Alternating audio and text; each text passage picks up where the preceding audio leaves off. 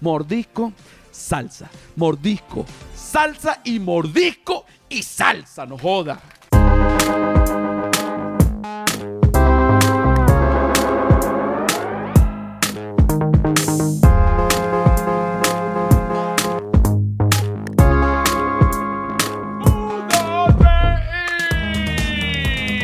Señores, bienvenidos al humano es un animal.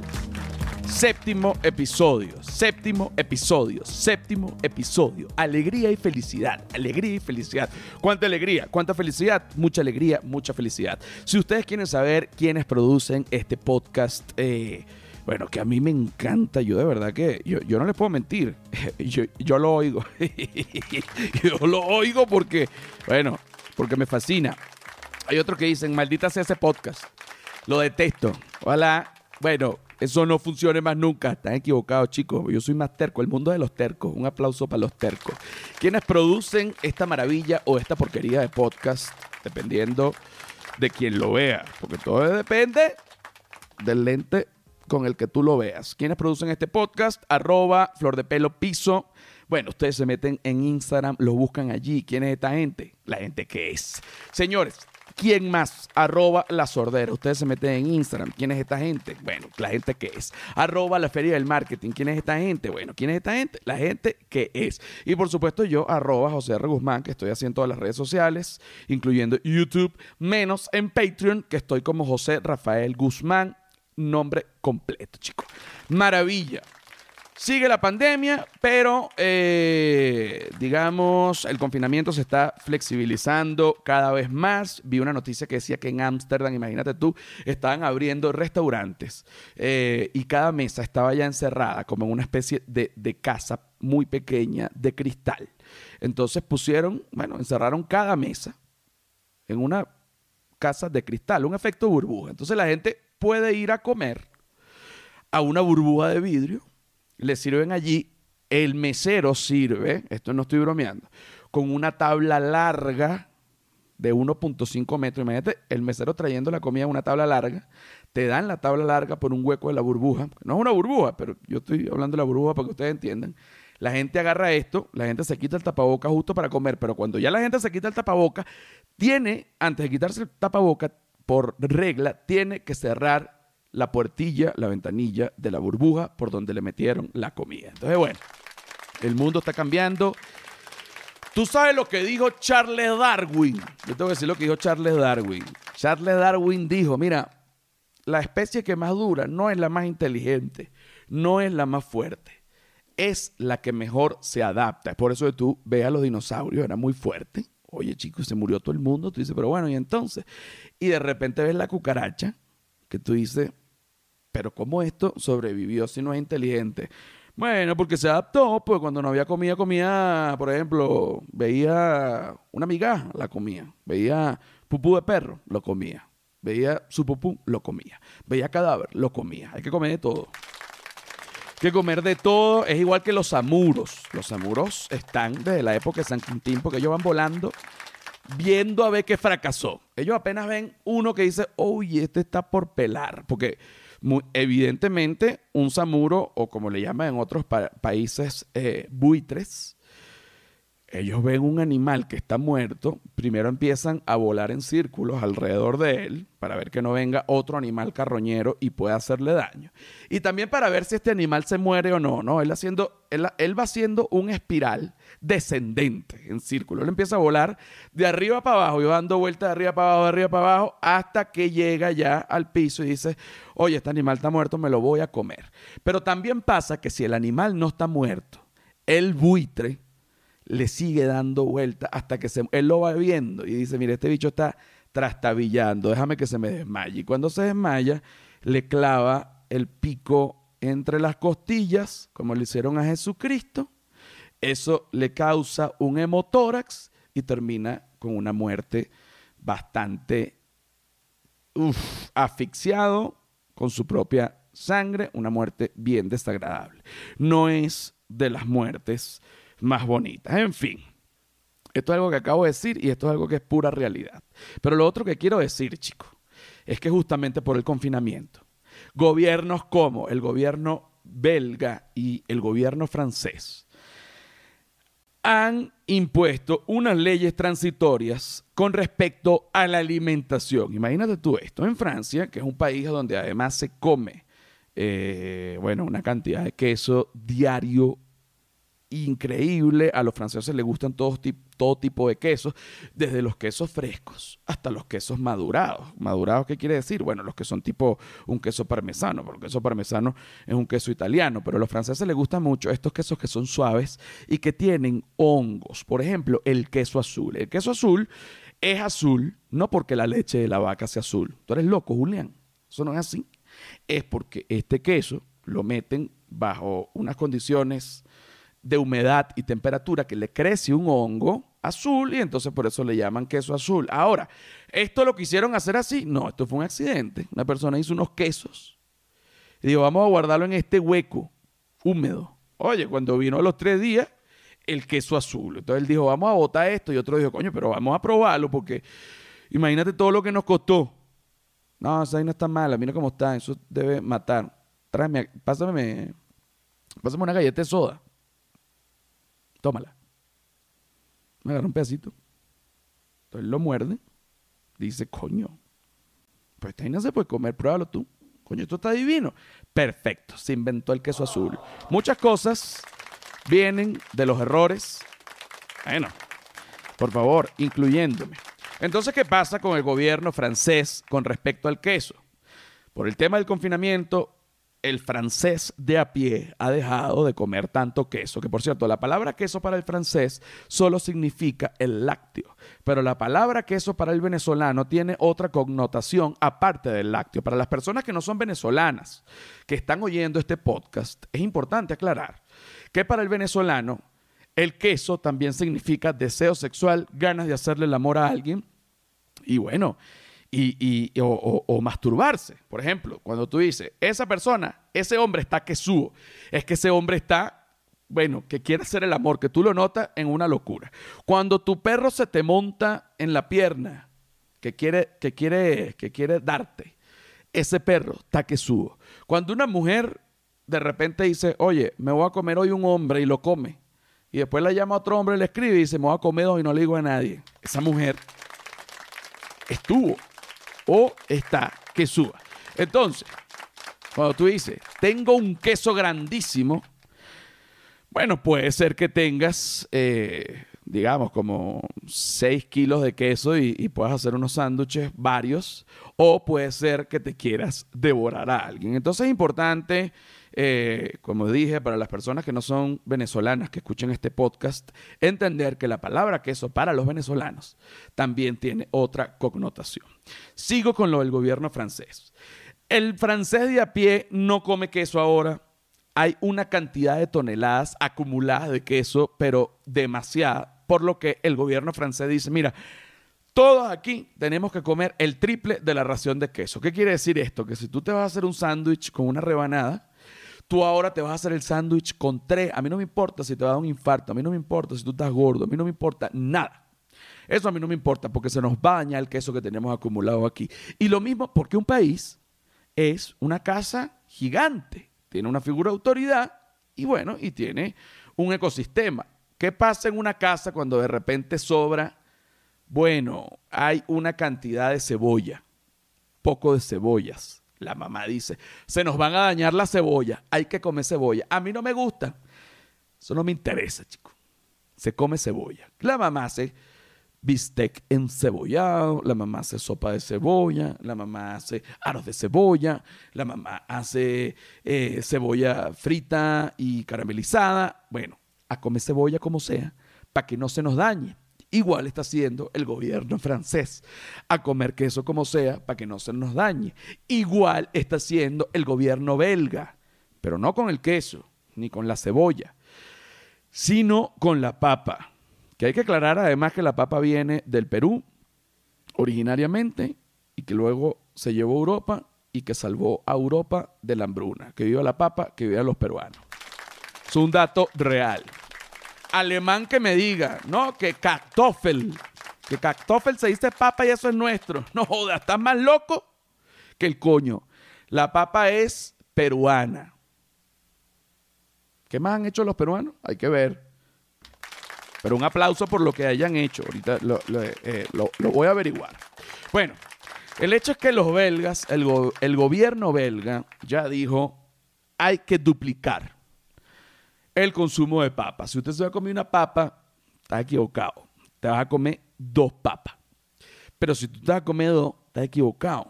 Te vas a comer cuatro.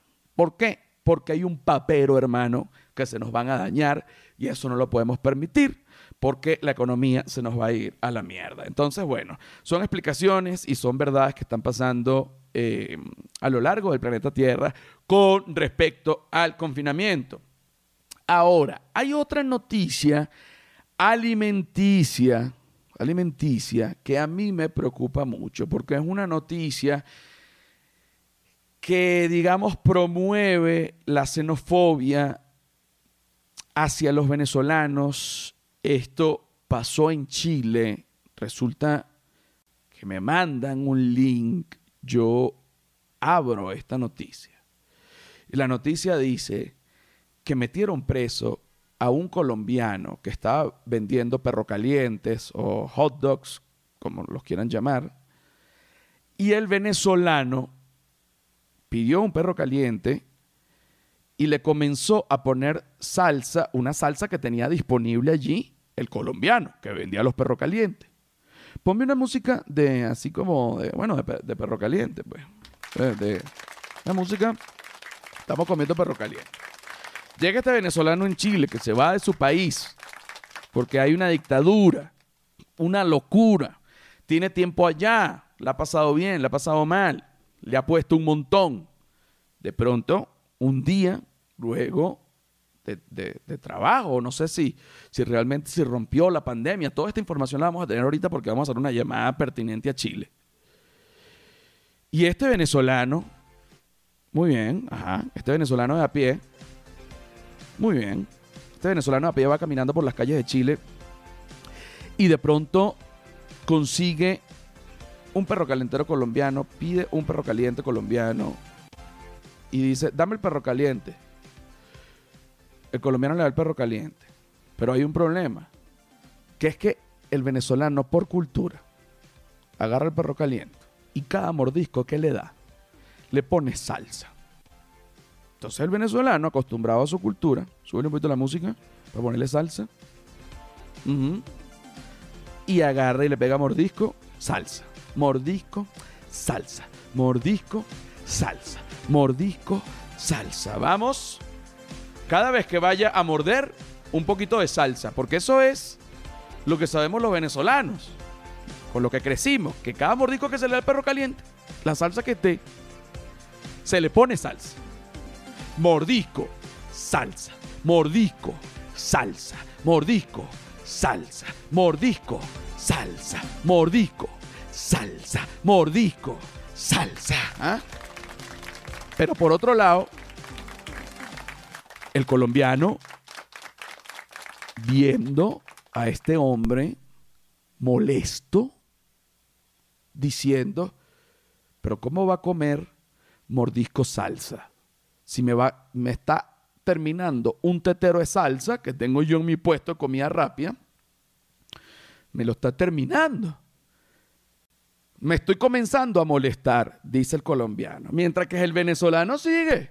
El venezolano, mira, mordisco, salsa, mordisco, salsa, mordisco, salsa. El feliz, el feliz, feliz. Y el colombiano, y el colombiano, dice, uy, puta, uy, puta, ni que fuera Maluma, para echarle todo el tetero, para echarle todo el tetero de salsa.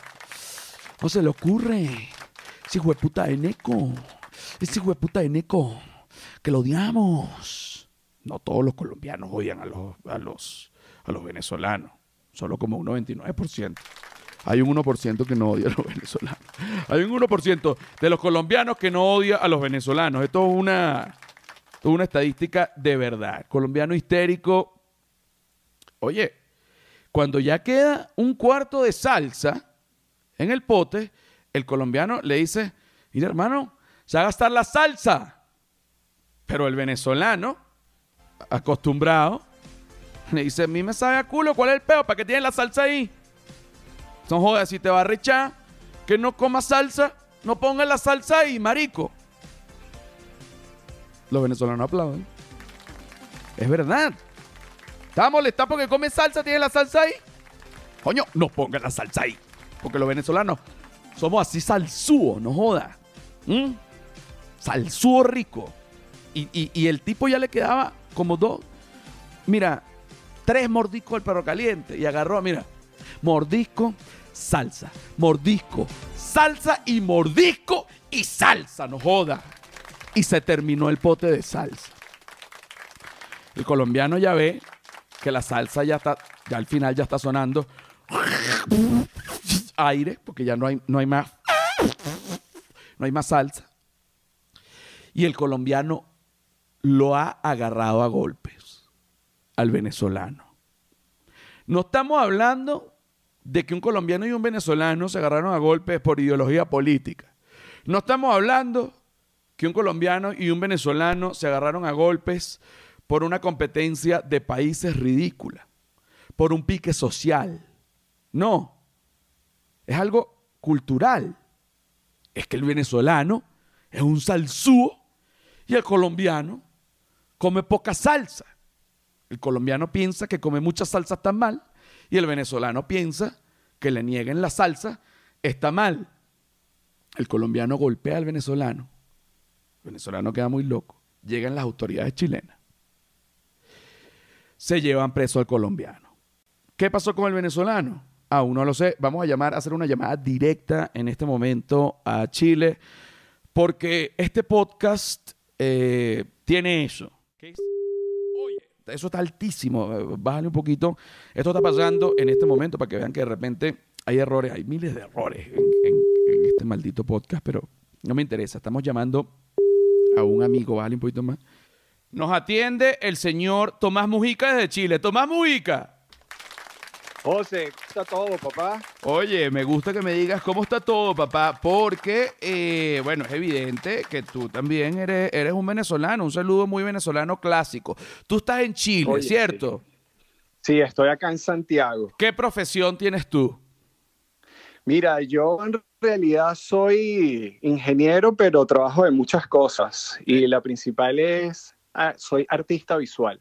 Ok, eres artista visual. Fíjate, eh, te estoy llamando, yo no sé realmente si tú sabes, esto está pasando eh, en este momento. Me llega una noticia de que en Chile, en Santiago de Chile, un venezolano fue a comer un perro caliente. Y, y bueno, tú bien sabes, siendo venezolano, Fíjate que a mí no me importa, tú puedes ser ingeniero, tú puedes trabajar en artes visuales. No es el punto. Tú puedes ser ahorita la reina Isabel, Tomás, pero eso no es lo que vamos a hablar. Vamos a hablar del tema del venezolano y el perro caliente y la salsa. Porque ¿qué pasa? Hay un tema, hay un tema delicado. Pasa en Chile que llega un venezolano, se va a comer un perro caliente en un puesto de perro calientes colombianos. El colombiano tiene el tetero de salsa en el mostrador, Tomás. Viene el venezolano y empieza a comer salsa por mordisco. ¿Sabes cómo es eso? Como come uno. Claro, mira, estamos aquí muy consternados por esa noticia, pero en realidad no es estás enterado, te- estás enterado. ¿Estás enterado? Claro, todo, Ok, ¿cómo es? ¿Cómo es? acá todos lo sabemos acá porque es un puesto de perro calientes muy conocido en la esquina de Santa Rosa y no era un puesto colombiano, sino que trabajaba un venezolano que está positivo al coronavirus y dejó a su pana colombiano cuidando el puesto. Ok, Entonces, ok, ok, ok, ya va, ya va, ya va, ya va, ya va. Entonces, yo estuve a punto de crear una guerra entre dos países. Nada que ver, José. Eh, nada- Lo nada que ver. El colombiano, el colombiano no sabe que uno come salsa, mordisco, salsa, mordisco. Que es como se debe el comer. señor se preocupó, el señor se preocupó que tú sabes lo ladilla que es hacer una salsa de tocineta, tú sabes lo ladilla que es hacer una salsa de queso, de maíz. el tipo le tocaba hacer la salsa y se picó y le cayó a golpes al pobre pana que se estaba comiendo su perro caliente como nos los comemos todos. Eh, Claro, pero ya va. Tú me dijiste algo de- del COVID-19, me estás diciendo algo que un venezolano dejó en el puesto un colombiano. O sea, necesito que me expliques bien, porque, porque entonces eh, eh, yo mentí. Necesito aclarar esta situación entre dos países porque no quiero que haya una guerra, eh, Tomás. O sea, está en nuestras manos que Colombia y Venezuela no entren en una guerra ahorita. tú un ¿Cuándo has visto tú un colombiano en un puesto de perro caliente? El colombiano vende arepa colombiana aquí en Santiago y vende hamburguesa. Ajá, ¿y por qué ese Por cierto, bueno, no pero, pero, pero es discriminación, es discriminación si lo ves. O sea, ¿por qué ese colombiano está en el puesto de perro caliente venezolano? Porque resulta que el venezolano, el dueño del carrito, es positivo para COVID-19. Entonces, dejo al colombiano cuidándole el puesto, atendiéndole el puesto, pero el colombiano no sabía que uno come salsa, mordisco, salsa. Y él y llega un venezolano. se, se armó. Claro, llega un venezolano. Esto es un puesto perro caliente venezolano. Ponen a cuidar a un colombiano. ¿Por qué? Porque el dueño tenía COVID. El dueño que tiene COVID dice, mira, yo no quiero contaminar, yo no quiero contagiar a mis clientes. Una persona responsable pide un aplauso. Y, dice, amigo, un amigo que él tiene colombiano, sin discriminación, sin xenofobia. Ojo, cuídame el puesto perro caliente, pues atiéndemelo mientras que yo tengo el COVID. El colombiano culturalmente no sabe que el venezolano le gusta el salsero, hermano. ¿No es así, Tomás? No sabe, no sabe. Y casi, casi que se arma el lío antes porque ya se había acabado el queso rayado. No, no, no, no, no. Ya se había acabado el queso rayado previo. El, el venezolano le había echado queso rallado previo eh, al perro caliente y se había acabado el queso. y además. El detalle no lo tengo. Yo lo que sé es que ya no quedaba queso. Pero tú te imaginas que el señor se hubiese gastado el queso y la salsa. Oye, no. Doble problema. Guerra entre los dos países. Yo creo que hay que poner a hablar a, Maduro e Iván Duque acerca de este problema, que son los problemas reales. El problema del colombiano y el venezolano de a pie. Y, bueno, eh, eh, ya se resolvió. Lastimosamente, el colombiano está preso, tengo entendido. ¿O lo detuvieron? El colombiano está preso, el colombiano está preso, pero es un tema, es un tema, como tú bien lo dices, es un tema cultural porque acá en Latinoamérica y más acá en Santiago esto está lleno, mira, de dominicano, venezolano y colombiano. Imagínate tú que hubiese sido un haitiano, pobre haitiano, atendiendo el puesto de perro caliente, ¿qué iba a saber el haitiano? Pero los haitianos son un poco más pacíficos, los haitianos se dejan joder casi siempre. Claro, oye, chicos, bueno, lamentablemente por, por, por los haitianos. Por temas del idioma, por, temas, del, idioma, pero... Pobre haitiano, bueno. Bueno, y el haitiano sabe hablar francés, pero igualito a donde llegue el haitiano, puede ser que hable francés, no importa cuánto idioma lo ponen a vender helado. El lado es más fácil porque, pero imagínate, tú vendes perro caliente, dame uno con todo o dame uno pura papa sin mayonesa. Es cierto, porque el haitiano entiende que es un pura papa. Claro, no, no, y, te digo una cosa, que para la gente que no es venezolana, que nos está oyendo, el perro caliente venezolano es mucho más complicado que un hot dog americano, porque el, hot dog americano es un arte. Es un arte. el hot dog americano tiene la salchicha, tiene salsa de tomate y mostaza, más nada, eso va así. En cambio, el perro caliente, por favor, Tomás, dime las cosas que puede tener un perro caliente venezolano. un con todo, un con todo sencillito, te tiene repollo rallado, zanahoria rallada, cebolla bien picadita, ¿ok? La salchicha la tienes que poner a hervir en un agua que tiene algo extraño, que tiene perejil gil, cilantro, pedazos de cebolla y agua sucia. Muy importante el agua sucia, pero claro que sí. la candela mata todo. Y al final tú completas con papa, pero tiene que ser papa tostadita. Aquí Pequeña. En Chile papa, papailo. Ah, papailo, papailo. Su, su línea es mayonesa, mostaza y salsa de tomate. Y completa con queso de año. Muchos le echan queso amarillo rallado y te lo rayan al momento, pero el clásico, el clásico es con queso de año. Para la gente que no sabe qué es el queso de año, es el, mismo que el queso se consigue, por ejemplo, acá en México como el queso duro colombiano. O sea, eh, fíjate todo lo que tenemos en común los colombianos y los venezolanos, hasta el queso. ¿Qué cosa? Un queso caribeño. El queso caribeño. Entonces, bueno, Tomás Mujica eh, nos acaba de, informar precisamente, yo estaba incluso un poco, bueno, perdido en la noticia, Tomás Mujica, que es ingeniero, que trabaja en artes visuales. No nos interesa eso, Tomás, ahorita. Lo que nos interesa es el Tomás ciudadano, el Tomás humano, el Tomás que quiere opinar acerca de, bueno, de la salsa y el perro caliente. Te quiero mucho, amigo. Oye, yo también, un abrazo grande. tu, tu, chico, tu Instagram, arroba, ¿qué?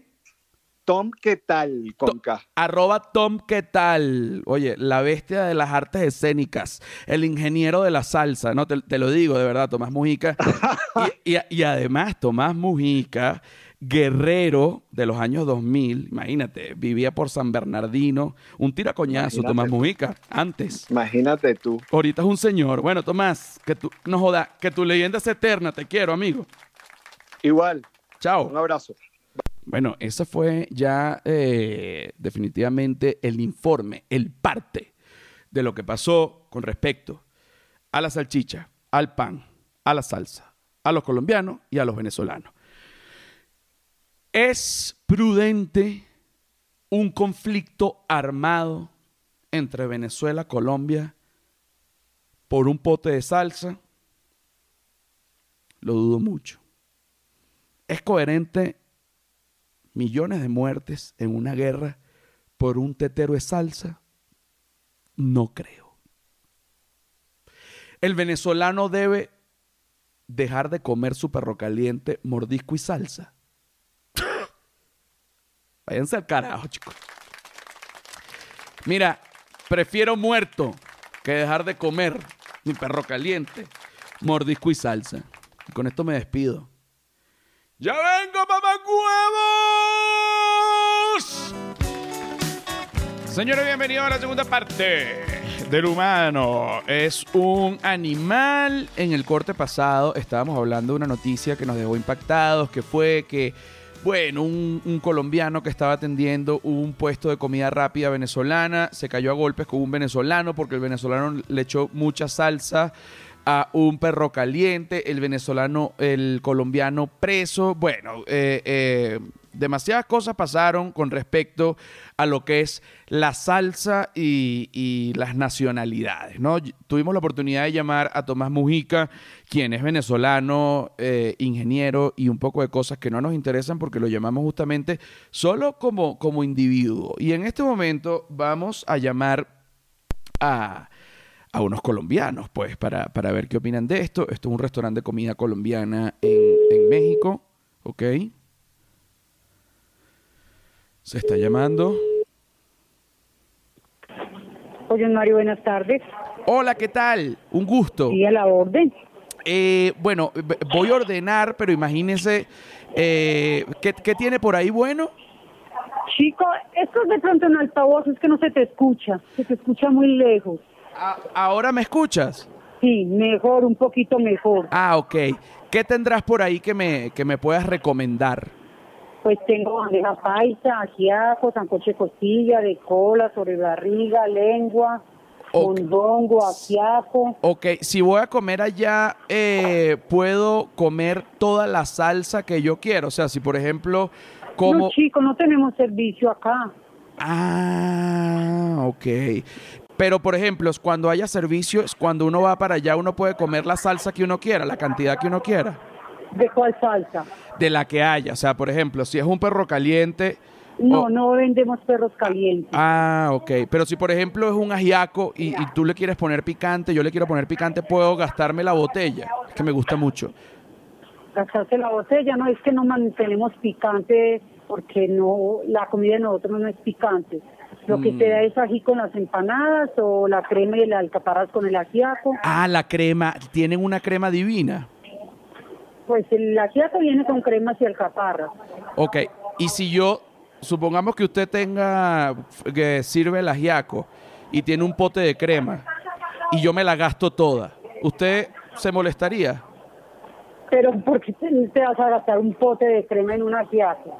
Bueno, porque es, que a mí me gusta mucho, porque es algo cultural. Yo estaba, eh, eh, los venezolanos, y disculpa que sea venezolano, tú sabes que ahorita es un problema ser venezolano. Bueno, no, no, no te imaginas, pero uno está acostumbrado a comer cada bocado con una sal, con, con, un poquito de salsa. Entonces al final uno se gasta el pote. Y he visto que hay problemas entre, entre culturales, entre colombianos y venezolanos, porque uno quiere comer un salsero y, y, y, y ustedes no están acostumbrados a esa mala educación. Pues la verdad nunca nos ha pasado de que alguien se haya comido un pote de, de crema de leche, o sea, ni un pote de, de ají picante, pues no sé los dueños que pensarán. ¿Me Ok? No sé. ok. Y, y bueno, entonces voy a hacer el pedido. ¿Es para mandárselo o para mm, recoger? No, para que me lo mande. Pero eso sí, quiero salsa. A ver, chicos, no sé, no sé qué te pueda mandar en eso. O sea, la verdad es lo que siempre se le manda a todos los clientes. Ah, y no me puede mandar un revólver y me mato. ¿Qué? Oye, tuve que trancar porque ya estuvo bueno. Bueno, ya tienen, ya tienen más o menos lo que es una idea de la postura del colombiano como cultura. Dice, pero ¿por qué usted tendría que gastarse un pote de salsa? Y uno dice como venezolano, coño, porque quiero comer un salsero. o sea, no hay yo qué más hacer. Entonces, bueno, son el tipo de cosas, eh, a veces eh, hay costumbres de cultura a cultura que no hacen tanto match y crean, bueno, alguna pelea y algún colombiano preso. De resto, de las cosas que han pasado últimamente, bueno, hace dos días viví una, ponme una, ponme una música triste de tormento y de angustia máximo porque he vivido unos días súper, súper, súper difíciles porque resulta que me recomiendan que castre a mi perro, que castre al sargento. Yo tengo un perro, se llama Sargento Cantinflas, es un pug mezclado con Chihuahua. Entonces salió una criatura realmente hermosa, conocida como Pughuahua, una raza híbrida, ¿no? Veterinarios y amigos me recomiendan que debo castrar al perro porque si tú castras al perro, el perro se evita problemas de cáncer y entonces es más longevo, dura más, por lo menos uno o dos años más. Ok, entonces yo me pregunto, como humano, yo digo, pero bueno, si el perro nace con los testículos, porque así, así lo creó el Señor Jesucristo, gracias a Dios. El perro nace así. ¿Cómo es eso que hay que quitarle los testículos para que dure más? Si los testículos son parte del perro. Me confunde. Me pone mal esto. Entonces, le pregunto a una amiga, me dice que es lo mejor. Le pregunto a otra amiga, qué es lo mejor. Le pregunto a un veterinario, qué es lo mejor. Mientras tanto, el sargento mirándome, aterrado. Imposible. Que él no quería esto. Pero yo tenía que actuar como padre y no como amigo. Entonces luego se decide castrar al sargento. Y a mí se me ocurre hacer una publicación en Instagram. Dije la verdad, como es de costumbre. Oye, voy a castrar al sargento. Y a pesar de que los veterinarios y el mundo me dicen que es lo correcto, hay una parte de mí que no se lo perdona. Es lamentable. No se lo perdona porque uno como hombre, portador de testículos, uno sufre y uno dice, ¿cómo le voy a quitar la hombría a mi perro? ¿No? Uno, uno dice, ¿por qué lo tengo que hacer pasar por esto si él no me lo ha pedido? Pongo esta publicación en redes sociales y me dicen, le quitaste la hombría, no va a ser el mismo. Y un comentario muy cruel que me dice, pero ¿para qué lo vas a castrar, animal? Si no quieres un perro con bolas, para eso cómprate un peluche. Quítame la música. Quítamela. Yo le dije a este hombre, mira, marico, si tú vas a venir a Ciudad de México a masturbar a mi perro todos los días, yo mismo te compro tu puto peluche, maricón. ¿Mm? Porque claro, la gente quiere opinar, no lo hagas porque le estás quitando la hombría. Y el perro se quiere montar al vigilante del edificio. el vigilante del edificio, también tiene una dignidad. Se siente que no es tan hombre como para evitar a pura vibra que el perro lo monte porque él tiene una personalidad femenina siendo vigilante, lo que causa que el autoestima del vigilante baje y me trate mal al perro en futuras ocasiones. ¡Coño! Había que castrarlo. Me quería coger el perro a mí. Me quería coger. No, nunca me quiso coger, pero se hacía pipí en mis pantalones. Vuelve a la música porque tomo la decisión y lo llevo con el corazón en la mano. Se queda el perro. Me recordó cuando estuve preso, porque lo meten como en una jaula y se queda viendo a través de los barroticos con una cara de terror y uno dice, Dios mío, me toqué ir. Tú te vas. En eso me pongo a leer los comentarios de Instagram y me empiezo a atormentar. Y dije, lo que hice estuvo mal, lo que hice estuvo mal, lo que hice estuvo mal. Y de repente digo, pero un momento, ¿cómo se llama mi perro? Se llama Sargento, perro militar. Y dije, la respuesta está aquí. Y busqué en Google,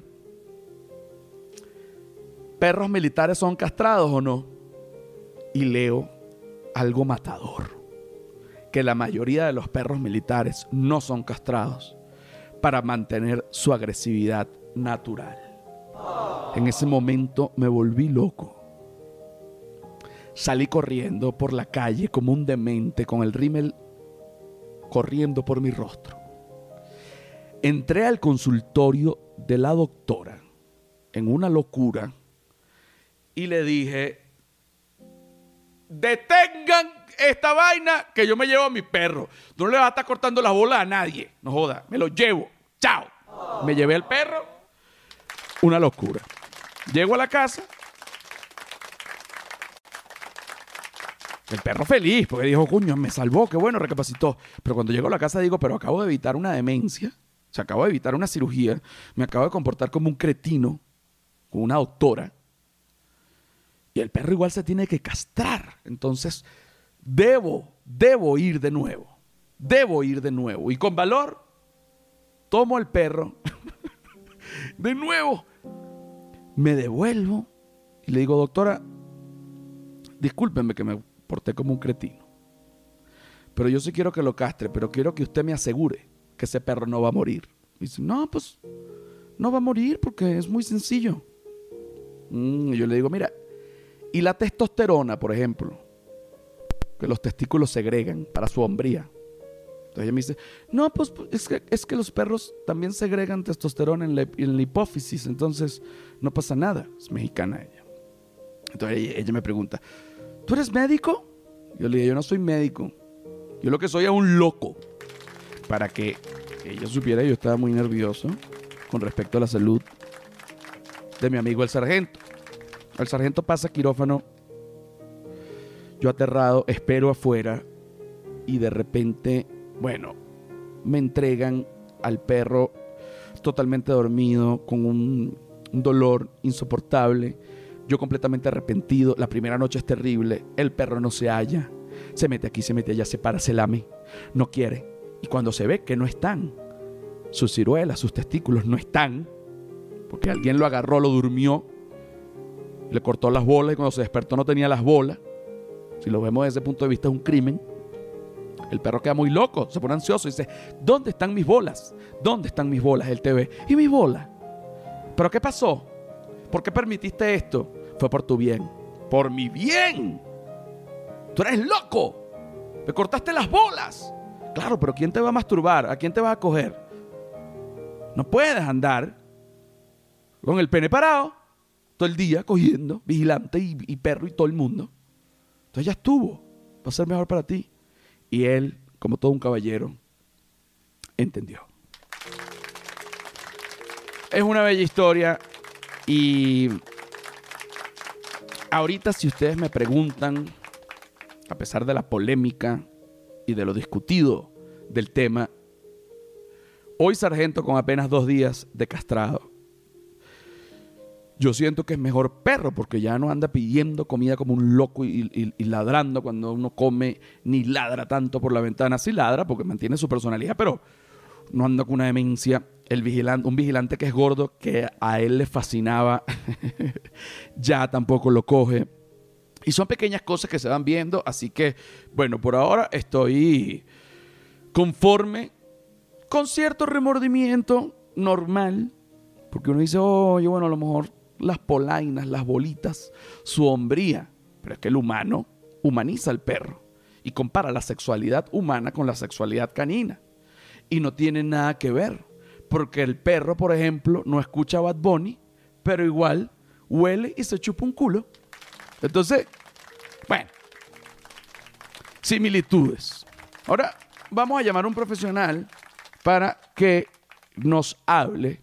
A mí me encanta este podcast porque el nivel de seriedad y el nivel sobre todo de verdad y de información, dentro del poco de locuras que yo digo, es indescriptible. Sin embargo, es importante aclarar que ustedes mismos la tienen que sacar. Yo no se las voy a dar. Ustedes tienen que sacar. Gabriel Hosband. Gabriel Hosband. ¿Cómo está, señor José Rafael? Por favor, mi estimado Gabriel, Gabriel Hosband, ¿me escuchas? Te escucho bien. ¿Tú cómo estás? Oye, yo estoy muy bien. Te llamo, bueno, Gabriel Hosband es urólogo de la, bueno, espérate, Unidad de Medicina Robótica de Urología de la Clínica La Floresta. No joda. ¿Cómo estás, viejo? ¿Cómo estás tú? ¿Es así o no es así? Es así, de la Floresta y de Clínicas Caracas también. ¿Cómo está todo? No, jodas. Mira, estás triunfando, Gabriel. Te quiero mucho, mi amigo Gabriel.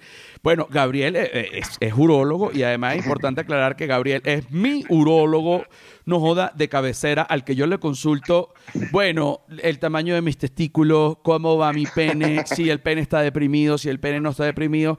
Y Gabriel con una paciencia excelsa, porque él está en, en, Venezuela y yo estoy en México, él me hace una videollamada, bueno, al punto que yo le he enseñado mis testículos por videollamada, como si fuera, bueno, como si fuéramos novios, y él me dice, hermano, tus testículos están bien, estás paranoico. Hay pacientes paranoicos, ¿cierto? Es así, es así. Todo ha estado en orden, amigo. Todo ha estado en orden. Todo ¿Qué, ¿Qué puedes decir tú con respecto a la talla de mis testículos y mi pene? Tú como profesional.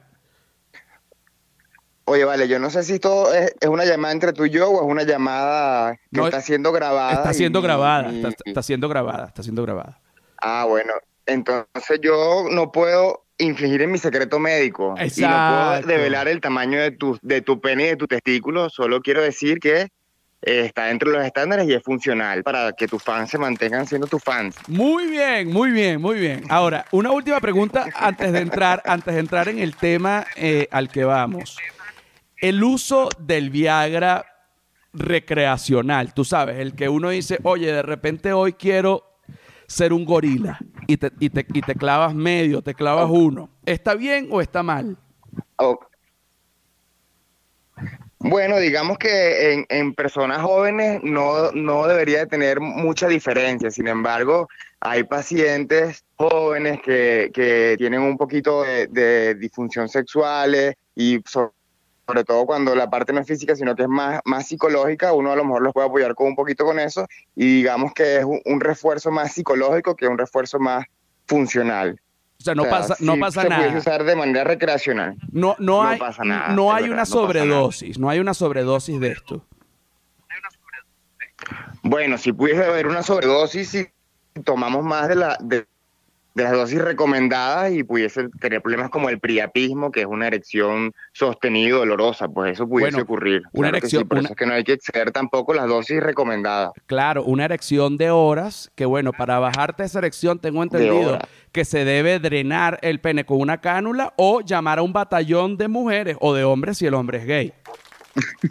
bueno, son el tipo de cosas. más que todo diría yo con la cánula. Con la, con la cánula es mejor. Mira, Gabriel, tú como urólogo, vamos a discutir un tema. Sabes que yo tengo un pequeño perro, tú también has tenido perros toda tu vida. Y lo mandé a castrar. ¿Tú Correcto. Sabes que, tú sabes que hay veterinarios que, que dicen, yo sé que, tú, yo sé que tú eres un veterinario de humano, yo, eso yo lo sé. Y lo sé porque yo soy humano y yo me veo contigo. De otros perros. Y de otros perros, sí. Pero, pero, pero bueno, como, como urólogo, yo me imagino que debe haber algún tipo de similitudes eh, el perro fue castrado y el perro ahora se comporta mucho mejor. Oye. Ok, ahora, en el caso humano, eh, hay humanos que también Ajá. son castrados. Sí, sí, es correcto. O sea, hay dos tipos de castraciones que hacemos nosotros los urólogos a, a los hombres. Uno es la castración química y otro es la castración quirúrgica. Y las dos se utilizan para tratar el cáncer de próstata, porque el cáncer de próstata se alimenta de la testosterona que producen los testículos. Entonces podemos castrar de manera eh, química con medicamentos, unos bloqueantes hormonales, y antes de que estos bloqueantes hormonales existieran se hacía de manera quirúrgica, que era quitar los testículos del paciente. Pues es uno de los tratamientos cuando ya el paciente no es quirúrgico, ya no se puede operar por cirugía robótica y ya el cáncer está más avanzado, para frenar el cáncer de próstata es esa, la castración, sea por cualquiera de las dos vías. Ok, ¿y, y esta esto es una cirugía sencilla o es una cirugía que de repente se pudiese morir el paciente? No, o sea, es una cirugía sencilla, por lo general es, es ambulatoria, una cirugía sencilla, así como le hicieron a tu perrito, Ah, igual que los me perros. imagino que te lo entregaron el mismo día. Claro, o sea, tú, tú le entregas. Igual que los perros. Tú le, tú le entregas el hombre a, a su mujer con el collar, con el cono para que no se laman la- los testículos. y él va, y él ya deja, y ese señor ya deja de orinar en las esquinas.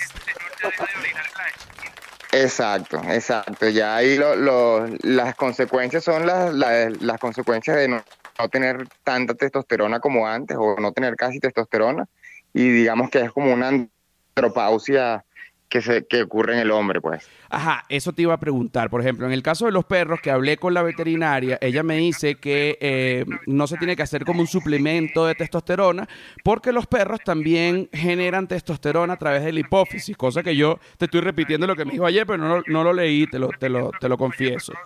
Ahora, en el humano, ¿cómo es esto? Porque la testosterona es la hormona que hace que el hombre se ponga machote, que se te ponga el pene de fuego, ¿cierto? Correcto. Exacto. Es correcto, sí. En, en el caso del hombre no se puede dar, cuando hacemos la castración, estamos castrando es para justamente quitar la testosterona. Entonces no podemos dar a esos pacientes suplementos de testosterona porque no estaríamos haciendo nada. Estaríamos Oh, echándole, en el caso de que lo hagamos por, para curar el cáncer de próstata, estaríamos echándole más gasolina al fuego, testosterona, suplementos de testosterona. Entonces sí es cierto que estos pacientes van a tener una disminución de su líbido, van a tener cambios este, de conducta, cambios de humor, como más o menos como las, las mujeres cuando tienen la menopausia, algo similar. Ok, estoy, ahorita que tú me dices, estoy pensando en castrarme. O sea, porque creo que es lo mejor, ¿no? No, no, no, no, no. y que no, Creo, no, no, creo no, que, creo que no has entendido bien no, el yo, estoy, mensaje. yo estoy claro, yo estoy claro, no, yo estoy claro. y yo no sería partícipe jamás de eso. No, no, no, no, no, no, si yo más bien he cuidado eh, mis testículos y tú me los has cuidado, pero, pero como un caballero. Mira, una vez Gabriel me, me iba a hacer un tacto de testículo. Yo estaba tan nervioso que me dijo, bueno, te voy a consentir, te voy a mandar a hacer un eco para ni tocarte. Qué caballero. Qué caballero eres, ¿oíste? Qué caballero eres. Te amo, amigo. Te amo, te amo mucho. Ahora, explica rapidito lo que es un varicocele y lo que es un hidrocele, porque es algo muy común y que muchos hombres eh, pueden padecer y que no- a lo mejor no saben. Y, y cuál es el... O sea, una, una, un resumito, un resumito. Un resumito, claro que sí. Bueno, mira, el varicocele simplemente son las venas que drenan la sangre del testículo, se enferman y se dilatan. Así como las venas de las piernas de las mujeres que tienen varices, más o menos es lo mismo. Ok. Tienen unas válvulas que hacen que la sangre solo corra en un solo sentido y no se regrese. Cuando estas válvulas se dañan en, en las venas de los testículos, se produce el varicocele. Y esta sangre, al devolverse hacia el testículo, lo calientan y hacen que él no tenga la función adecuada, pudiendo producir dolor, pudiendo producir infertilidad o atrofia de los testículos. Exacto. O en otros muchos pacientes simplemente no produce nada. Y Quedó listo. más o menos claro. Quedó todo claro. Y, el hidro... el- Ajá. Y el hidrocele, el hidrocele es simplemente líquido que se acumula entre los testículos y una capa que los recubre que se llama túnica vaginal. aunque no creamos, los testículos también tienen su vagina, la túnica vaginal Oye, que recubre los testículos, ahí se puede, se puede acumular líquido y este, producir ese aumento de volumen, que a veces los pacientes sienten sensación de peso, molestia. Este, eso, es, eso es un hidrocele, pues es líquido entre esa capa y el testículo. Ok, que ninguno de los dos casos que acabas de mencionar es maligno y se opera y listo, no pasa nada. Es correcto, exactamente. Bueno, mira, Gabriel, tu, tu Instagram, porque la gente, tú, tú ahorita estás en, en Venezuela eh, y la gente que está allá, bueno, también tiene testículos, evidentemente, como en todos lados, y tiene que ir a vérselos. tiene que ir a hacerse su examen prostático. Claro que sí. Tiene que ir a, bueno, todas Es las correcto. cosas, todas las cosas que se tiene que hacer con un urólogo. ¿Cuál es tu Instagram? Mi Instagram es DR Gabriel Hosman. Oh. Hosman es este como marido en inglés, igualito. Exacto. D, DR, o sea, como doctor Gabriel H-U-S-B-A-N-D. Correcto, exactamente, amigo. Mira, bueno, Gabriel, te quiero. Dale, dale, claro que sí, también te queremos por aquí. Dale, besos total. Un Amor, abrazo. Amor. bueno, ya vieron la risita al final de Gabriel, urólogo. Tú sabes que Gabriel, eh, cuando yo converso con él, yo le dije, ¿cuántos testículos y cuántos penes has tocado tú en tu carrera? Me dice, oye, muchos. ¿Tú dirías que muchos más que una mujer promiscua? Me dijo, hijo, yo soy la mujer más promiscua. Un aplauso para Gabriel Hosband, el toro de la urología. Qué maravilla. Bueno, ya venimos con más. Espero que les haya quedado claro. Si son humanos, la idea no es castrarse, es ir al urólogo y que bueno, y el que él decida. Si son perros, ustedes, bueno, ustedes no van a tener que decidir nada porque ustedes son perros.